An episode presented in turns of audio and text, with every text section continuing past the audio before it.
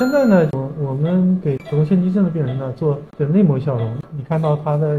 一晃一晃的，就是在在工作的过程，给他在超声引导下把那个内膜给它破坏掉。同时呢，我们用宫腔镜对它进行监测。这个方法呢，主要是针对于月经过多的子宫腺肌症的病人，或者是说像有别的因素，比如说子宫肌瘤啊，或者是说不明原因的一些病人引起的月经过多的一些病人的治疗。前提是没有生育的要求，这种情况底下，我们可以选择做内膜消融。那内膜消融呢，它的优点呢，是可以在保留子宫的前提底下，把这个子宫内膜彻底的打干净，就没有再有出血的这个功能了。从我们自己现有的研究来看的话，大概百分之五十的病人做完内膜消融之后，就彻底没有月经了。还有百分之五十的人呢，即便有点月经，但是量也通常就不会太多了。这样子做完之后的话，通常来说就是丧失了。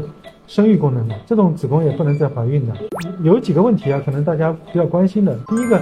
内膜消融之后，有些人说在未来啊，会不会有子宫内膜癌发生？那是有可能的。子宫内膜癌，因为毕竟它原因是多样性的啊。当你做完之后，如果还是有这种不规则出血的情况，要警惕。第二个呢，子宫内膜消融之后，有些人呢，就是在宫腔里面。有一部分内膜没消融干净，但是呢，它下面其他地方都已经消融干净了。那么这种情况底下呢，就是内膜消融可能会，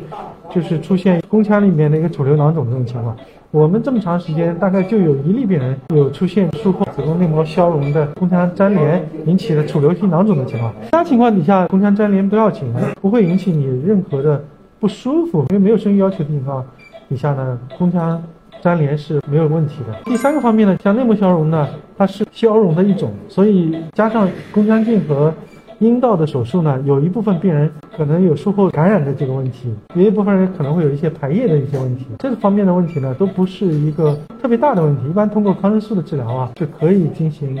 控制他的这个感染这个情况，排液这种情况的话比较讨厌一些。我们最长的一个病人排液排了有七八个月了，一般来说都一两个星期之后血干净了以后啊，就会好的很多了。那么我们做超声底下监测进行这个消融的同时呢，消融的彻底程度呢是通过宫腔镜来检查的。通常来说呢，我们子宫腺肌症病人是有痛经的这个情况，所以曼月乐呢对他来说是可以一个延缓腺肌症复发和抑制腺肌症病灶的一个作用。超声的监测对于这个做内膜消融过程当中很重要啊，我们要看到它在哪个地方在工作。